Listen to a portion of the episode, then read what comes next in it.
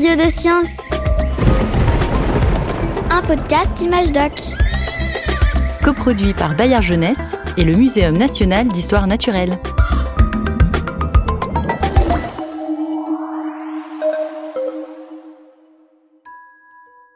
Approche. Je fais pas trop de bruit pour pas le déranger. Tu vois là, ce gros bébé qui bouge dans tous les sens? Eh bien lui, c'est mon petit cousin. Tu te souviens? Mais si, pour sa naissance, je lui ai offert Sophie la girafe. Et je crois qu'ils sont en grande conversation. Je suis jalouse. Moi aussi, j'aimerais bien parler à mon petit cousin. Mais là, tout ce qu'il fait, c'est pleurer et gazouiller. Comment on apprend à un bébé à parler? Comment les humains ont-ils appris à parler? Faut vraiment que je sache. Je peux pas attendre qu'il soit grand. Hmm. Je vais demander à un chercheur spécialiste du développement de l'espèce humaine. On appelle ça un paléo-anthropologue. Voyons voir. Amélie Vialet. Elle a l'air de s'y connaître. Parfait. Allô? Bonjour? Bonjour. Je me demande comment les humains ont fait pour apprendre à parler. Vous sauriez répondre à cette question? Alors oui, mais c'est une question complexe. Mais si vous venez me rendre visite au muséum, peut-être je vous expliquerai un peu plus en détail tout ce qu'on sait et ce qu'on ne sait pas. Parfait. Le temps de rejoindre mes petits curieux de science et on arrive.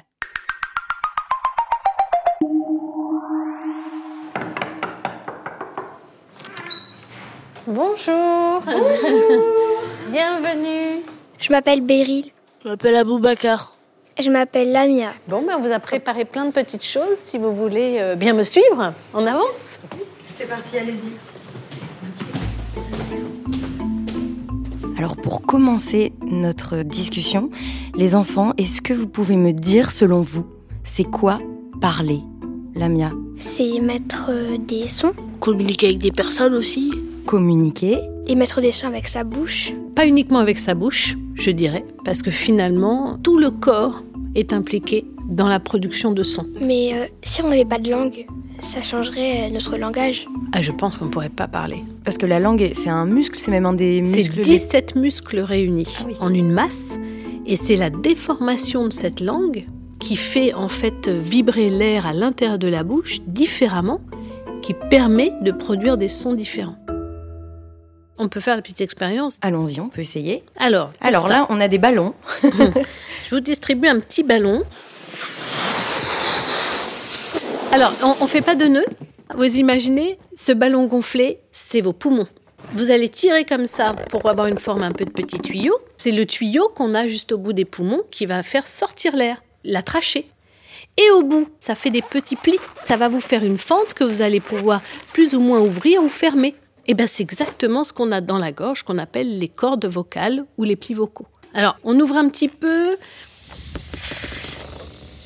Alors, vous voyez, c'est exactement ce qui se passe dans votre gorge, mais s'il y a juste de l'air qui est expulsé, ça fait un petit son, un petit sifflement, mais pas grand-chose. Tout ce qui va se passer après, grâce à la mâchoire, à la langue et aux lèvres, c'est tout ce qui se passe au-dessus qui va faire varier le parcours de l'air dans votre bouche, et c'est ça qui produit des sons différents.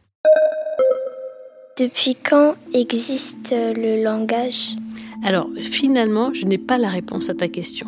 Mais ça ne nous empêche pas quand même d'essayer de comprendre comment on arrive à parler et de voir avec d'autres hum, primates qui sont proches de nous. Par exemple, je pense aux chimpanzés, aux gorilles.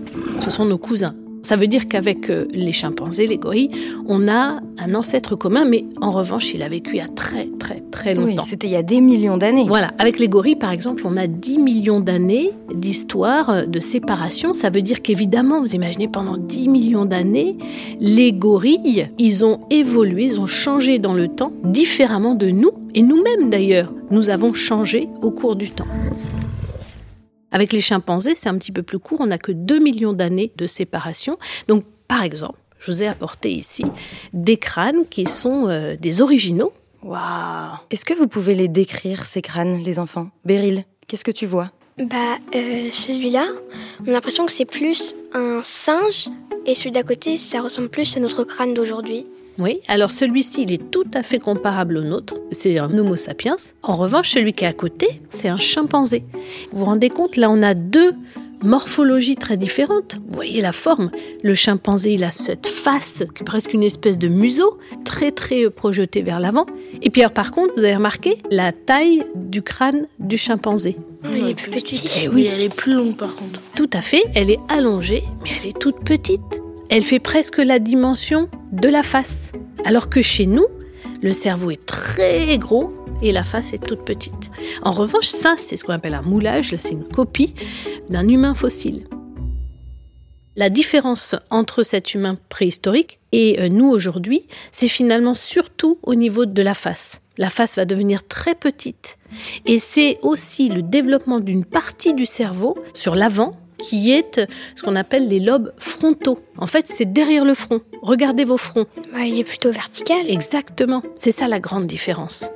C'est le développement du cerveau dans la partie des lobes frontaux. C'est sans doute dans cette zone-là, et en plus à gauche, et non pas à droite, que euh, se situe ce qu'on appelle le centre du langage. Donc c'est avec le développement de ces zones que les humains actuels peuvent parler. Peut-être c'est eux les chimpanzés qui ont commencé à parler, après si nous on a commencé à parler. Alors ce qui est pratique avec les chimpanzés, c'est qu'ils sont toujours vivants. Donc on peut les étudier et on peut étudier, on peut écouter, on peut aller enregistrer dans la forêt tropicale, on peut aller enregistrer leurs cris. Les enfants, ouvrez bien vos oreilles. Vous entendez quoi là? Un petit singe qui crie. C'est intéressant parce que t'as dit qui crie, t'as pas dit un petit singe qui parle. C'est quoi la différence? Est-ce que quand on crie, ça veut dire quelque chose? Aboubacar, tu cries toi parfois? Oui, quand je suis énervé. Oui, mais toi, c'est parfois. Quand on crie, c'est exceptionnel. C'est parce qu'on n'est pas content, c'est parce qu'on a eu peur, ou c'est parce qu'on veut se faire remarquer. Ou peut-être euh, parce que quelqu'un est loin et qu'on a envie de l'appeler. Alors voilà, et là, ça ressemble au cri du chimpanzé. Parce que le cri que vous avez entendu, c'est le chimpanzé qui parle avec les autres chimpanzés autour de lui dans la forêt. Vous imaginez, la forêt est très dense, donc quand on se déplace, on se perd assez vite de vue. Donc on crie en permanence pour se dire je suis là, je suis là, on continue, on avance. Et comme ça, ils peuvent se suivre les uns les autres. Ce qu'on peut faire comme expérience ensemble, c'est prononcer différentes voyelles. On va faire un A. Vous faites un beau A. A. Qu'est-ce qui s'est passé? Tu as fait quoi, Lamia? Bah, j'ai ouvert la bouche. T'as ouvert la bouche, exactement. On va faire maintenant un I. Est-ce qu'on a ouvert la bouche? Bah non, mais on l'a étiré vers les joues. Ouais, au contraire, on a fermé les deux mâchoires l'une sur l'autre hein, pour faire ce i, et puis la langue, elle touche le palais. Alors maintenant, on termine avec un u. U. On a mis les lèvres comme un petit cercle avec ses lèvres vers l'avant.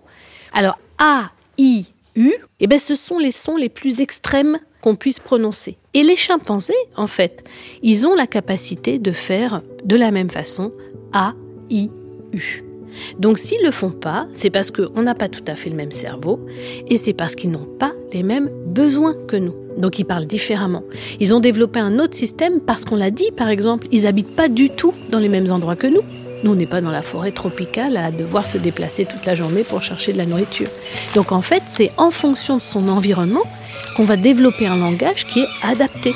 Mais finalement, avec l'exemple du chimpanzé, on voit qu'il est très différent de nous et qu'il peut tout à fait prononcer, comme on l'a fait ensemble, les voyelles les plus contrastées, alors on se dit que les préhistoriques, c'est pareil.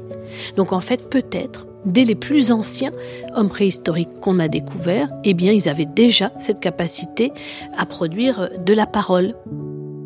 C'était super, merci beaucoup Amélie Vialet. Merci à vous. Vous nous avez fait euh, voyager dans l'histoire de l'humanité et l'histoire du langage.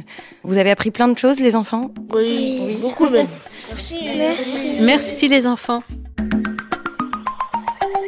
Curieux de science, un podcast Image Doc, coproduit par Bayard Jeunesse et le Muséum national d'histoire naturelle.